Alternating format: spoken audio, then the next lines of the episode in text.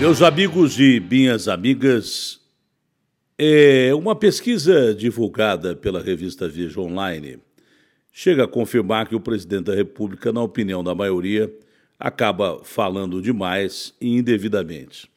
Isso é verdade? Claro que não se pode negar.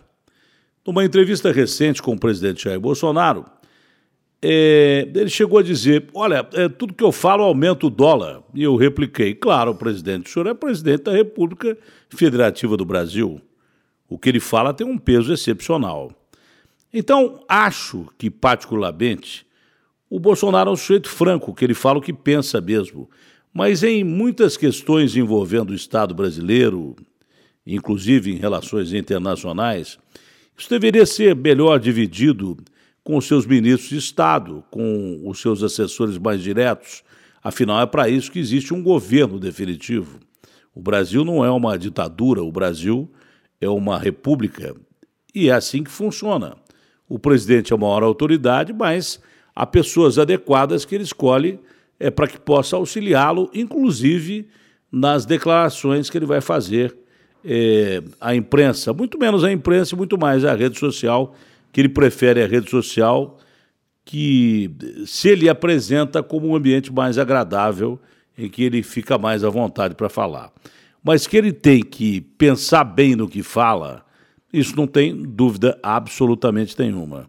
Vai na contramão da história você falar aquilo que lhe vem à cabeça em qualquer circunstância, ainda mais se você for presidente do Brasil. Por outro lado, aqui em São Paulo, o governador é, é, de São Paulo se coloca numa posição clara já de candidato à presidência da República, num momento absurdamente inadequado. Nós estamos muito longe das eleições presidenciais e você não pode, representando o Estado mais rico da União, saindo de uma recessão que foi a maior recessão que o país teve, se contrapor a tudo aquilo que o presidente fala, a tudo aquilo que o presidente coloca, mesmo que você não concorde não é ético, não é legal, não é bacana e só atrapalha o Brasil. O João Dória já deixou de ser prefeito de São Paulo para virar governador. É claro que ele já queria sair de prefeito à presidência da República, não é? Seria esse o principal objetivo dele. Agora não está governando São Paulo e, e já quer se tornar presidente da República. Isso não é, é favorável, principalmente nesse quadro ruim que nós temos da economia nacional, com 13 milhões de desempregados, muita gente sem emprego, uma situação econômica difícil, em que se é, apregou que qualquer movimento ruim na economia mundial, você pode ter esse movimento é, agravando a situação econômica do Brasil. Não pode o governador do, do, do estado mais rico da União já se lançar candidato à presidência da República, se contrapondo é, claramente ao presidente que o ajudou é, de todas as formas a, a elegê-lo com o Bolsonaro. Não pega bem. Um dia um político me disse que é, em política não existe ética. Eu contrapus esse político é, dizendo que ética existe em qualquer setor de atividade humana e que deveria existir principalmente da política.